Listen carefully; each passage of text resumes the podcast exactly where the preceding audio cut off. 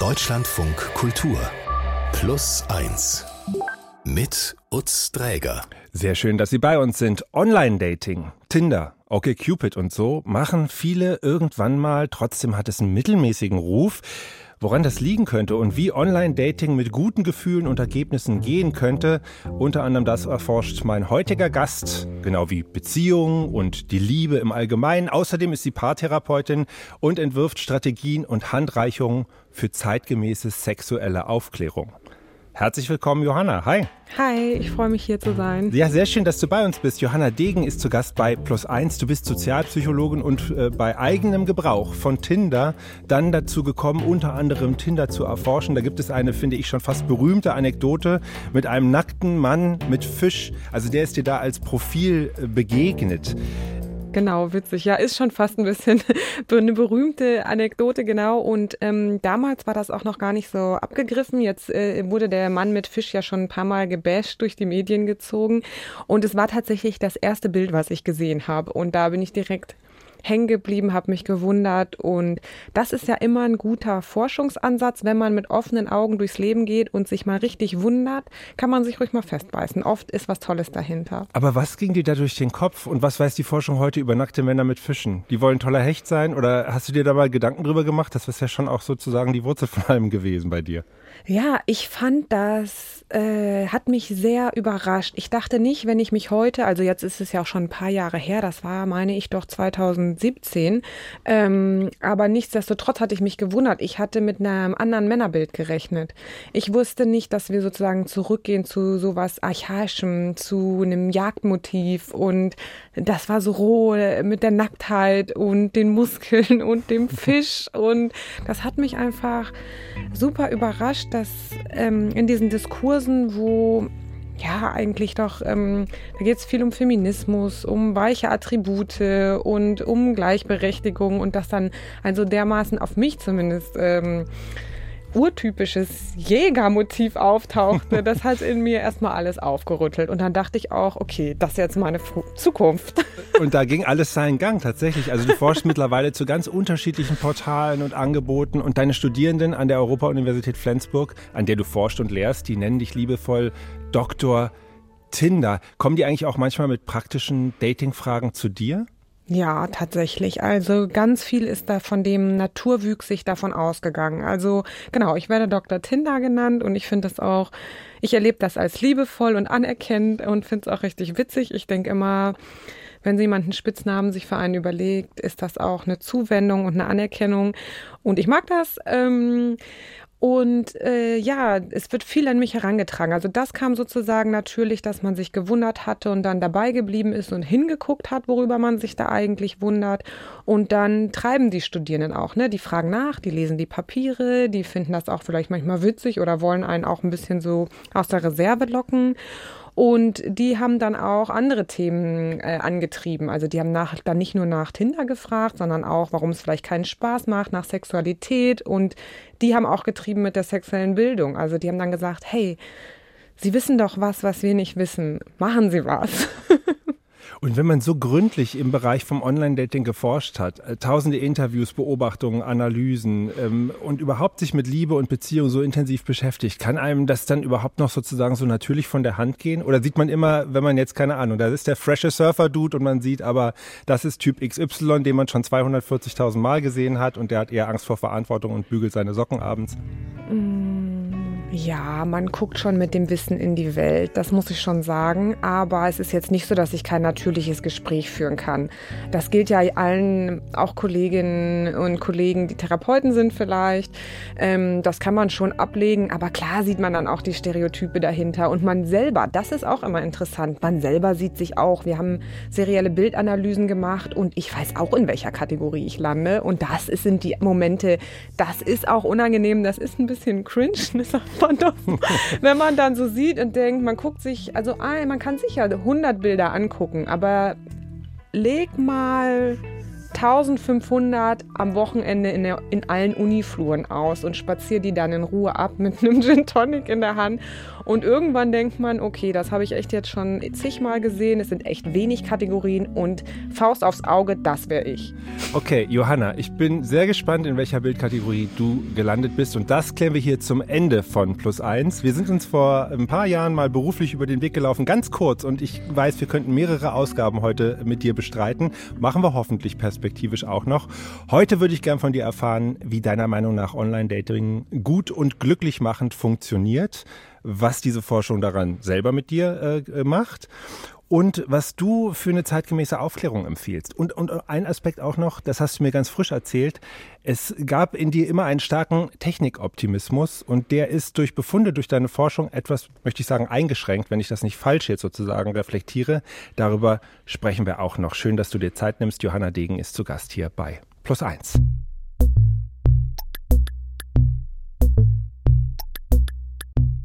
Fast, fast, fast hätte mein heutiger Gast heute nicht Dr. Johanna Degen geheißen, sondern mit Nachnamen Dr. Sommer, oder? Ja, tatsächlich. Meine Mutter heißt Sommer mit Nachnamen und ich heiße wie mein Vater, bei dem ich auch aufgewachsen bin, was ja auch schon besonders ist in den späten 80ern. Und sonst wäre ich jetzt Dr. Sommer gewesen. So wie der Liebe, Sex und Zärtlichkeit Dr. Sommer vom, von der Bravo oder das Bravo-Team, was dahinter steckt, dann mittlerweile, glaube ich. Du hast ja auch einen anderen Namen, kann man sagen, verdient. Johann. Also eigentlich heißt du Johanna Lisa mit Vornamen, hm. aber du wirst Johann an deiner Uni genannt. Wie kommt das denn? Also jetzt will ich hier keinen Shitstorm auslösen, aber so dass die ähm, Geschichte dahinter ist, dass gesagt wird, ich arbeite wie ein Kerl. Ne? Das kommt nicht von dir, das kann man vielleicht sagen. Äh, das wird dir sozusagen zugetragen. Also du bist ein richtiger Johann, so wie du zupackst. Und auch habe ich mein Büro von Johann Kako übernommen, einem Kollegen, den ich auch so wertschätze, der auch schon über Liebe geforscht hat und der früher auch sexuelle Bildung unterrichten wollte und da wurde das verboten, weil das irrelevant wäre. Und der hat es dann gelassen und der muss jetzt lachen. Ich habe sein Büro übernommen. Ich bin sozusagen auch der Johann wie ein Kerl und gleichzeitig lacht er, weil jetzt bei mir hängen überall ähm, ähm, Sexworker Welcome Aufkleber und äh, Teach Love Poster und alles ist voll und ähm, viele ich kriege viele kleine Geschenke, Bücher oder auch ähm, albernen Kram, so eine kleine Glocke, da steht Ring for Sex und all solcher Kram und er muss lachen, weil es ihm eben mal verboten wurde im Curriculum. Dann bist du jetzt insgesamt aber Dr. Johann Tinder gelandet eigentlich, kann man ja. so zusammenfassend sagen. Ja, ja, und da schwingt viel mit, ne? Auch die Erinnerung an Johann Kako, ein toller Mann und das ist einfach schön, rundum schön. Also ich fühle mich sehr glücklich damit. Aber äh, das war bei dir ja auch so ein Weg, muss man sagen. Ganz ursprünglich hast du ja erstmal eine Hotelfachausbildung gemacht nach dem Abi, äh, hast viele Jahre in Kopenhagen gelebt, äh, auch im Hotelmanagement tatsächlich dann gearbeitet, jahrelang. Und dann nebenberuflichen Bachelor gemacht, später noch zwei Master, Wirtschaftspsychologie, Erziehungswissenschaften. Das klingt erstmal vor allem nach einer enormen Arbeitsleistung, muss ich sagen. Klammer auf, auf diesem Weg hast du ja auch noch ein, zwei, drei Kinder in die Welt gebracht. Waren auf diesem ganzen Weg aber so Themen Sexualität, Beziehung, Dating, Liebe, waren die schon immer irgendwie mit im Gepäck oder kamen die dann tatsächlich durch diesen, naja, nicht nur, aber auch durch diesen nackten Mann mit Fisch dann in den Fokus? In meinem Forschungsplan war das nicht vorgesehen. Ich, ich habe über Diversity Management eine kritische Wutschrift verfasst als Dissertation, ein ganz dunkelgraues Buch und der Verlag ist auch mitgegangen und hat es mit so einem ganz dunkelgrauen äh, Band mit Lava eingebunden und unter Überschrift die kapitalistische Aneignung von Subjekt, Moral und Widerstand.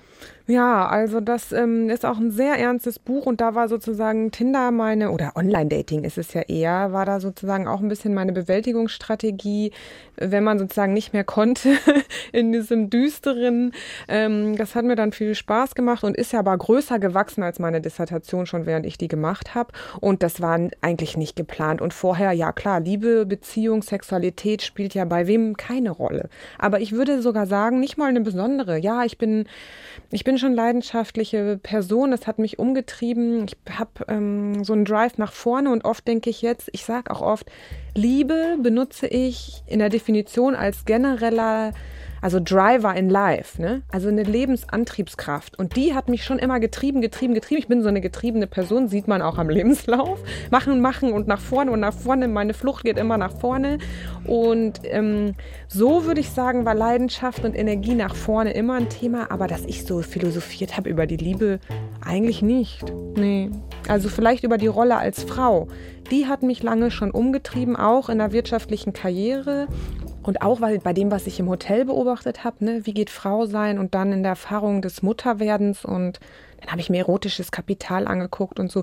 Am Rande ja, aber das ist jetzt so wie in meiner Habil mein ähm, Mittelpunkt wirklich ist, das ist äh, dann erst mit der Tinder-Forschung so gewachsen. Mhm. Und so diese Energie, die du schilderst, passierte das also auch häufiger, dass ja einfach Dinge, die dir begegnen, so zum Gegenstand werden, an denen du dich dann, naja, in jetzt Moment vor allem intellektuell sehr stark abarbeitest. Ist das was, was häufiger geschieht? Ja, und ich möchte mir das auch bewahren. Also in der akademischen Welt wird das auch nicht immer gewertschätzt. Es wird dann gesagt, das ist nicht ähm, stringent genug. Ne? Also jetzt hast du eine Diversity Management, Dissertation und Tinderforschung. Wie kriegst du das überein? Dahinter steht aber allerdings, das kriege ich schon überein, argumentiert. ne? Das ist eben Aushandlungsprozesse zwischen Subjekt und Sozial im Kontext aus kritischer Perspektive. Das kommt schon überein und das kann ich auch theoretisieren und erklären, aber erstmal wirkt es vielleicht ein bisschen unordentlich. Und das wird, das, da freut sich jetzt nicht jeder Supervisor drüber, weil es halt nicht so eindeutig ist. Ne? Manche sagen, bist du Arbeitspsychologin, bist du Sozialpsychologin? Ja gut, aber ich denke auch, ähm, das, was einen interessiert, das beforscht man auch sehr gut und ich bin auch jemand, in Dänemark sagt man ja, man kann Ja-Hut aufhaben oder einen Nein-Hut. Und ich habe mich mal so, als ich circa 20 war, dazu entschieden, einen Ja-Hut aufzusetzen. ich war, Bild. ich war schlechter drin, mir das Leben anzueignen. Also ich war, bin jahrelang nicht schwimmen gegangen, weil ich dachte, ich bin zu hässlich. Also so, und das betrifft ja ganz viele junge Menschen. Ne? Und ich habe mir überhaupt nicht das Leben angeeignet. Und dann habe ich das wirklich für mich entschieden. Ich habe gesagt, das möchte ich nicht. Ich möchte nicht ängstlich sitzen und das Leben zieht an mir vorbei, was wir jetzt auch in der Therapie bei vielen sehen. Das habe ich auch ein bisschen selbst erlebt und dann habe ich das entschieden. Ich habe gesagt, ich gehe, ich erlebe jetzt was, ich sage zu allem Ja und ich, wenn ich gefragt werde, auch wie kann man sich integrieren in anderen Kulturen, es ist nicht einfach gewesen. In Dänemark ist jetzt auch keine Kultur, wo man sofort mit allen denen in guten Kontakt kommt. Aber ich habe dann gesagt, nee, ich sage immer ja. Und das habe ich mir beibehalten und das will ich auch. Ich würde eigentlich hier auch ja, andere dazu einladen, mal Ja zu sagen. Ich mag es auch nicht, ne? Viele sagen immer, ah, schaffe ich nicht, habe ich keine Zeit für, nie, das passt nicht in meinen Projektplan. Und ich denke immer, ach, mach das doch mal. Und in dieser Situation, in der es dich Richtung äh, Tinder äh, gebracht hat, das war ja, da warst du zu, allein zu Hause, durch Kinder auch gebunden, konntest nicht unterwegs sein, hattest viel Arbeit, also hast du das gemacht.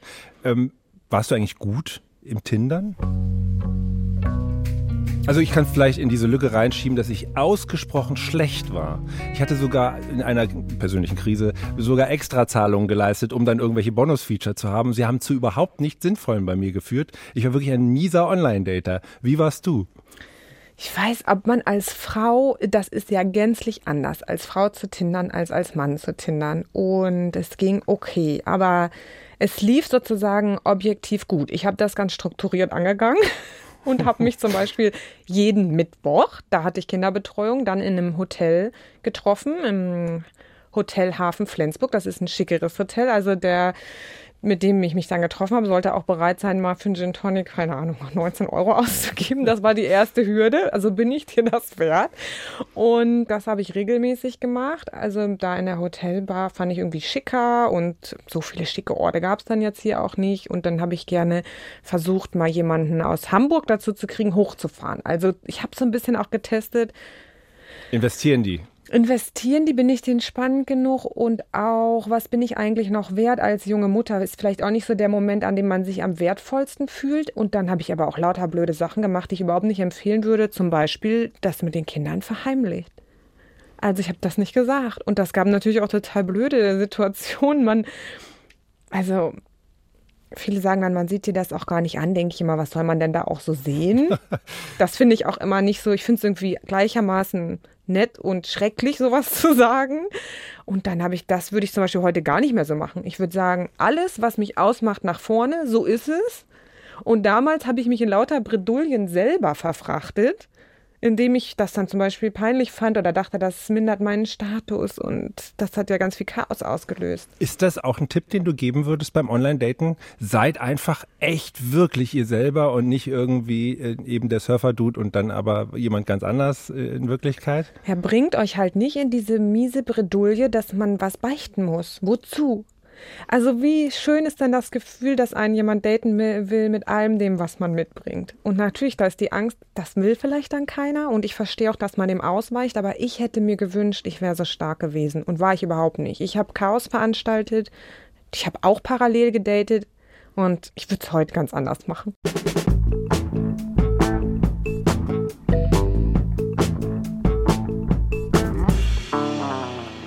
Dieses Online-Dating, das hat ja immer so was Hoffnungsvolles. Irgendwie ist ja was los. Äh, um die Ecke könnte ja auch die Person XY stehen, die das Leben für immer positiv äh, beeinflusst.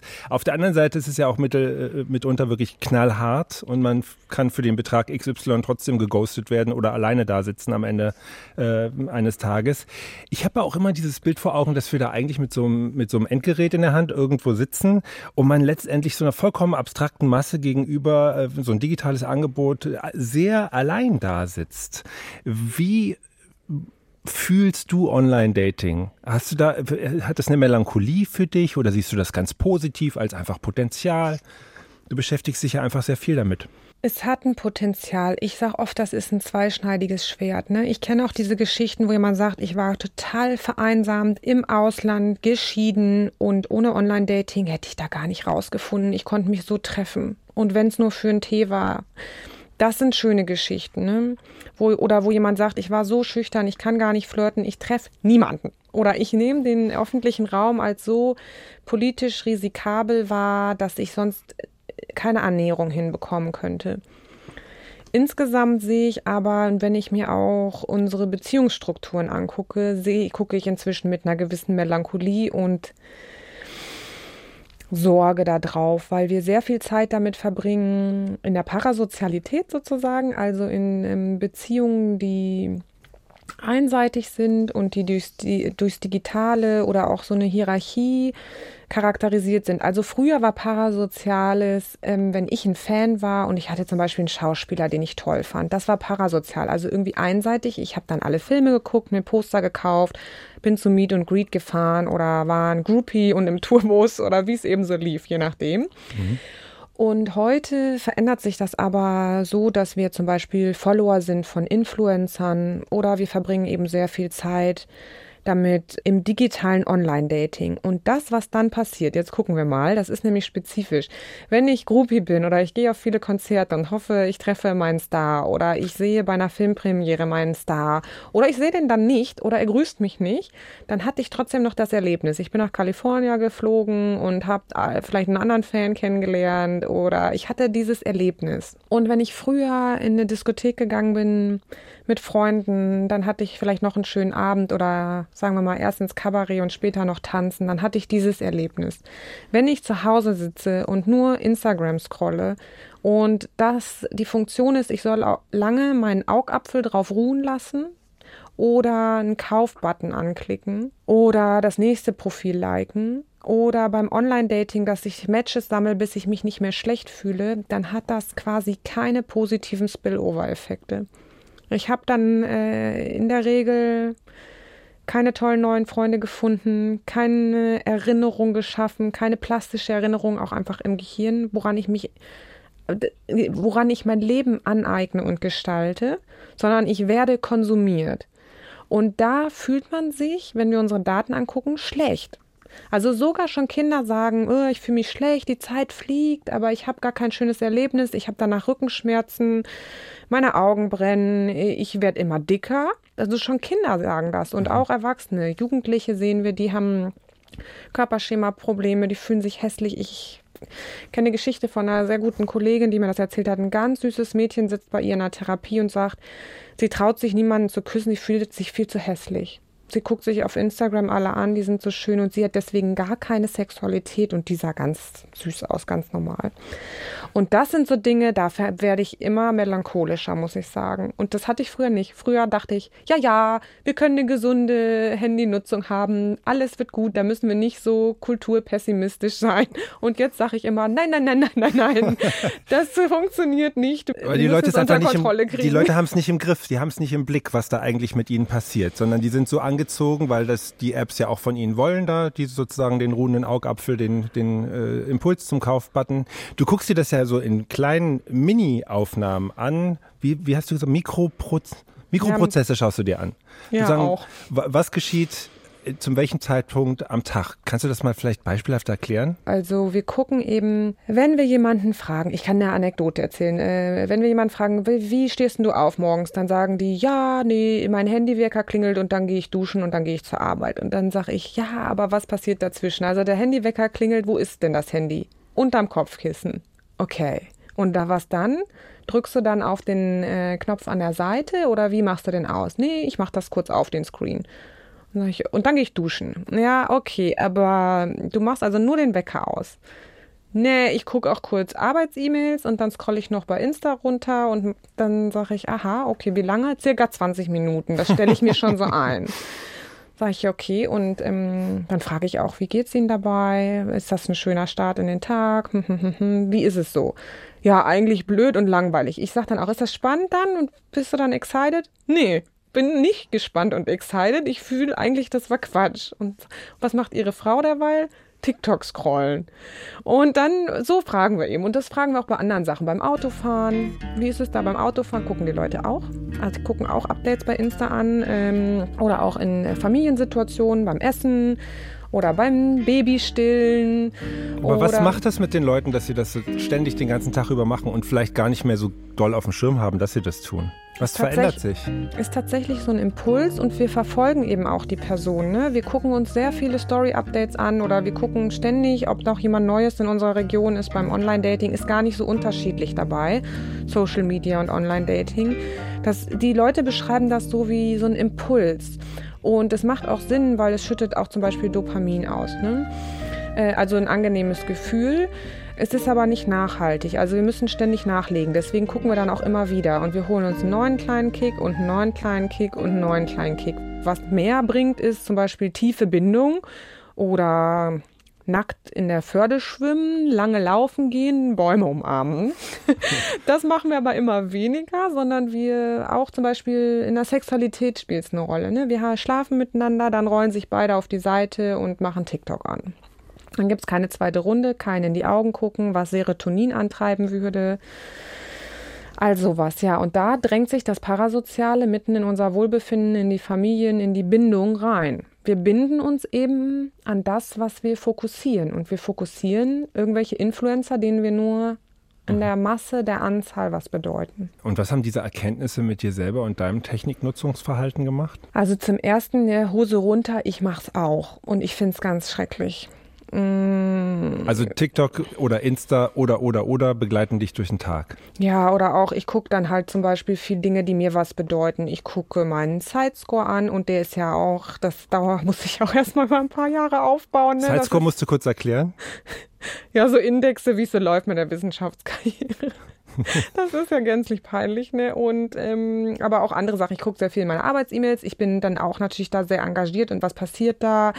Oder ich gucke bei ResearchGate. Ich gucke aber auch bei Instagram. Ich, wir wissen ja, Instagram kommuniziert und wir haben innerhalb unseres Wissenstransfersprojektes auch einen Account und den pflege ich auch.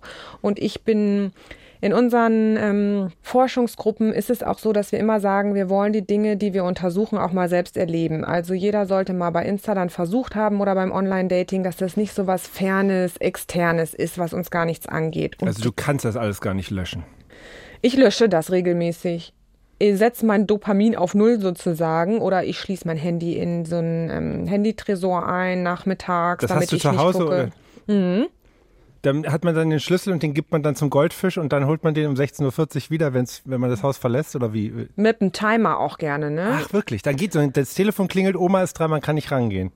Ja, aber bei wem klingelt denn noch das Telefon? Hat ja, jeder hat das auf lautlos, damit es einen nicht stört, aber stattdessen guckt man 60 Mal pro Minute drauf. Okay, also okay, so probierst du dich zu zügeln. Ja, oder ich lösche auch die Apps und sage dann, ich installiere die nur einmal am Tag. Ähm, das ist auch ganz typisches Verhalten. Das ist jetzt nichts Spezifisches oder, ähm, ne, aber ich, das ist ein Aushandlungsprozess und der trifft mich auch immer wieder. Das kann man reflektieren. Also möchte ich jetzt gerne so viel Zeit beim Scrollen verbringen. In der Zeit hätte man vielleicht auch ein Buch gelesen und dann sagen viele, Bücher lesen schafft man ja gar nicht mehr. Und da muss ich sagen, doch, das würden wir alle schaffen, wenn wir da nicht scrollen. Und der Mehrwert wird halt selten als hoch bewertet. Und wie kommen wir da raus aus der Nummer? Weil diese Handys sind ja jetzt einfach überall und die Apps sind in der Welt und uns wird immer das nächste auch sehr geschickt sozusagen verkauft. Und wir binden uns ja offensichtlich auch sehr gerne dann dran. Das Brauchen wir alle diese Tresore so wie du? Ja, das kommt auch darauf an, inwiefern man ein Suchttyp ist. Ne? Das ist ganz unterschiedlich, wen das so in den Bann zieht und wen nicht. Manche können ja auch trinken und werden nicht süchtig und andere können es wirklich nicht. Das ist auch dispositiv, wissen wir. Ähm, aber es ist eine freie Entscheidung. Also ich bin ja kritische Theoretikerin. Unsere Annahme ist, dass wir auf die Welt Einfluss ausüben können und sozusagen zum gewissen Grad frei sind. Also weder das Online-Dating zwingt uns da parallel zu daten und zu ghosten und zu viele Matches anzusammeln, noch zwingt uns Instagram zu scrollen, statt ein Buch zu lesen oder joggen zu gehen. Oder TikTok zwingt uns auch nicht, nach dem Sex sich auf die Seite zu rollen und TikTok-Updates zu Naja klar, aber offensichtlich haben wir es nicht so richtig im Griff und denken, na ist ja nicht so schlimm, ich gucke ja nur mal kurz. Aber da passiert ja Erhebliches. Tatsächlich hören wir das ganz oft. Sind ja nur ein paar Sekunden, das Baby weint, ich mache noch den Post fertig, sind ja nur ein paar Sekunden. Aber in den Sekunden haben wir keinen Augenkontakt, wir haben uns nicht zugewendet. Das macht was mit der Bindung. Und es macht auch was mit der Bindung, ob wir uns nach dem Sex den Rücken streicheln oder eben dem Handy zuwenden. Ne? Der Fokus liegt dann dort. Warum macht man das? Ich frage mich oft, warum tun wir, was uns nicht gut tut? Weil ich habe unter den vielen Menschen, mit denen ich rede und den Prozessen, die ich beobachte, noch niemanden gefunden, der gesagt hat, das finde ich super und ich will so weitermachen.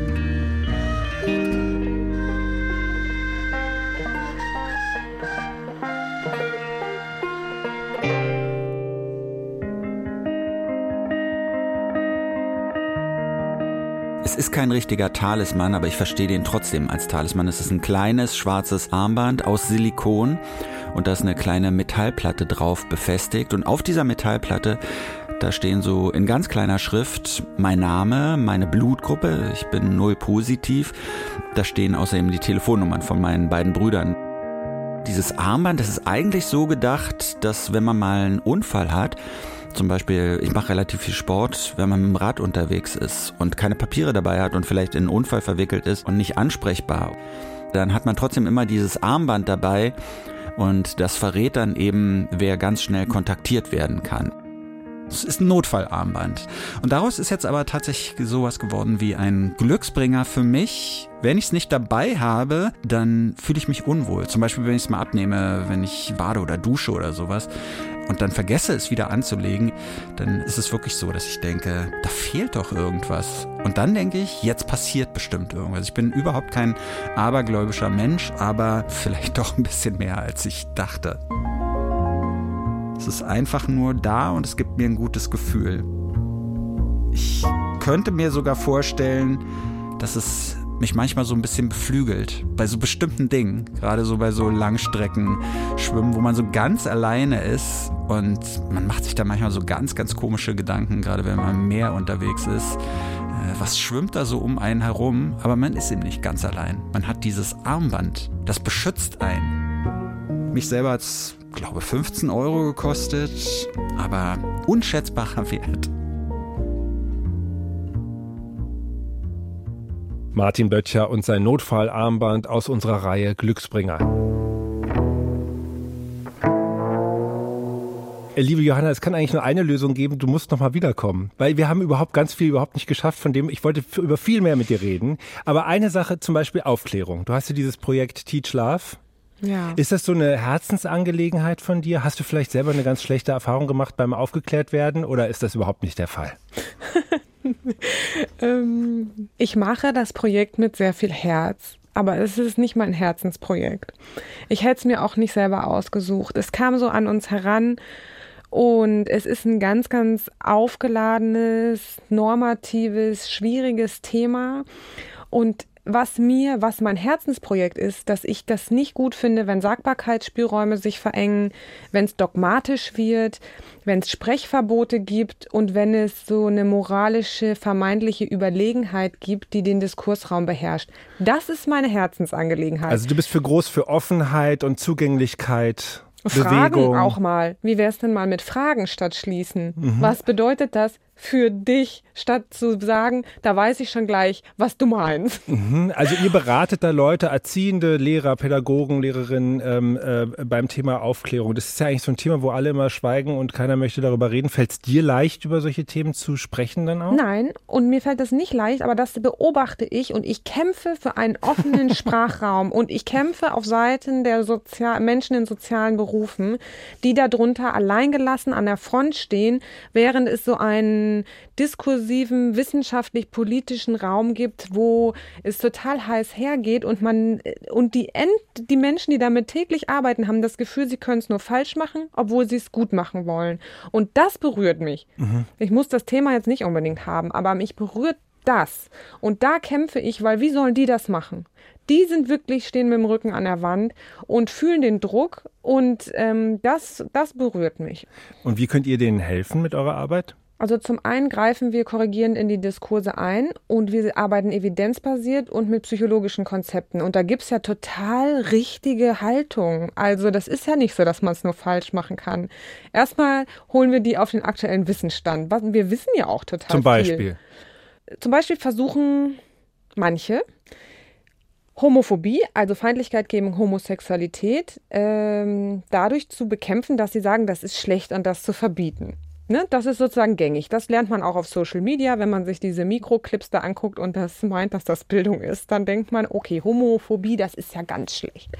Aber aus der Forschung, das wissen wir schon ganz lange und es gibt auch ganz ähm, tolle Konzepte dazu, wissen wir, dass es meistens um die, also so um Männlichkeitsbild geht. Und eine gute Lösung bei Homophobie ist dann zum Beispiel nicht zu sagen, du bist böse und du bist schlecht, dass du das machst, das ist verboten, sondern zu überlegen, wie geht denn Männlichkeit ohne andere abzuwerten? Was ist, jetzt gucken wir mal, Männlichkeit nach vorne gedacht. Das funktioniert, das andere verschwindet dann von alleine. Und das muss in die Basis, das müssen alle wissen, damit die dann gut gelaunt und fröhlich nicht schreien, oh mein Gott, ein Menschenfeind, und was ist das für eine Zukunft auch für denjenigen? Nicht jeder, der als Teenager einmal was Homophobes sagt, ist menschenfeindlich. Und so eine Rolle aber kann eine Lebensbiografie beenden in sozialen Räumen. Sondern dass man dann weiß, ganz kompetent sagt, ja, jetzt gehen wir mal hier, jetzt küm kümmern wir uns um Männlichkeit. Und dann lösen sich solche Dinge. Da gibt es ganz viele tolle Lösungen und die muss man nur noch kommunizieren. Aber als Vertreterin von so einem Projekt ist es für dich nicht eine totale Herausforderung, weil du sozusagen immer diese maximale Lockerheit und hier geht's lang und ist doch kein Problem und das musst du alles verkörpern und stehst da und machst ja auch selber Social Media Clips dazu. Äh, Das ist doch wahrscheinlich auch schon eine ganz schön anstrengende Rolle. Ich habe schon mal überlegt, ob ich doch ein Tattoo möchte. Und das, dann tätowiere ich mir, man muss ja nur. Man muss ja nur ein Buch drüber schreiben, man muss ja nur noch Material entwickeln, man muss ja nur fröhlich im Diskurs voranschreiten, man muss ja nur, und das geht ja, man muss nur noch einen Verein gründen und man muss nur noch eine GGMBH dazu machen und dann läuft das schon. Und so gilt es ja allen. Man muss nur noch die sechs Paper fertig schreiben. Ja, man muss das ja nur machen. Ja, das stimmt. Das ist nett, dass du das sagst. Das ist anstrengend, aber wir wollen es auch. Ne? Wir machen es sozusagen da sind wir dogmatisch fröhlich, sozusagen so ein bisschen aggressive Fröhlichkeit und Zuversicht. Das soll Spaß machen und das muss man auch produzieren. Ja, das ist ein Akt, ne? Aber dann kriegt man auch richtig viel zurück und dann macht's wieder Spaß, dann kriegt's einen Drive und dann geht's. Ganz zum Abschluss bist du noch eine Antwort schuldig, die ich sehr schon gerne von dir hätte. Du hast gesagt, es gibt natürlich so Bildkategorien bei äh, Online-Dating, ähm, die man so allgemein zuordnen kann. Würdest du verraten, in welche Kategorie du da ungefähr fällst? Ja, also ich bin Snapchat, also sozusagen so ein vermeintlicher Schnappschuss, als hätte man es nicht gemerkt, wo man dann so ganz zufällig fröhlich in einer Situation mit jemandem redet. Ah, okay, also so hoch, ich sehe gut aus, äh, macht ja nichts. Na gut, ist klar, das Ja, hoch. und ich bin auch gerade ja eigentlich bei einer Konferenz oder äh, hier im Gespräch mit einem Bekannten.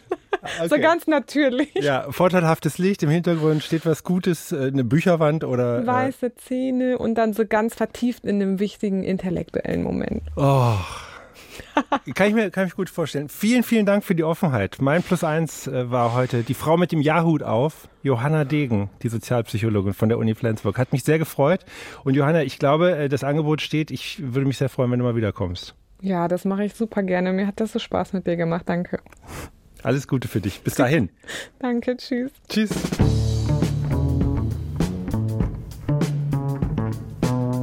Sie wissen, es gibt jede Woche zwei Podcast-Folgen von Plus Eins. Ich empfehle Ihnen hier noch unsere zweite aktuelle Plus Eins-Folge in unserem Geschichten-Podcast. Da erzählt Henrike Möller die Geschichte von Plus Eins-Hörerin Freya, so nennt sie sich hier. Als kleines Mädchen hat sie ein schwieriges Verhältnis zu ihrer eigenen jüngeren Schwester. Sie fühlt sich zurückgesetzt und wünscht ihr nichts Gutes. Als es dem Mädchen, ihrer Schwester, dann gesundheitlich wirklich sehr schlecht geht, ist Freya davon überzeugt, dass ihr eigener Hass dafür verantwortlich ist. Wir hatten ein Spiel und das war kurz vor den Autos über die Straße zu laufen, über die Fahrbahn. Also es ist nie was passiert.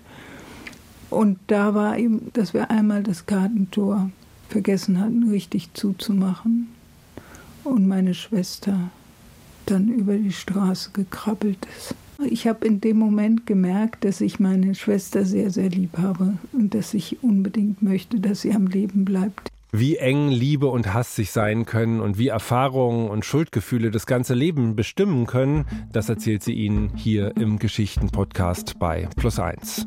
Danke fürs Zuhören. Mein Name ist Utz Träger. Machen Sie es gut und bis bald.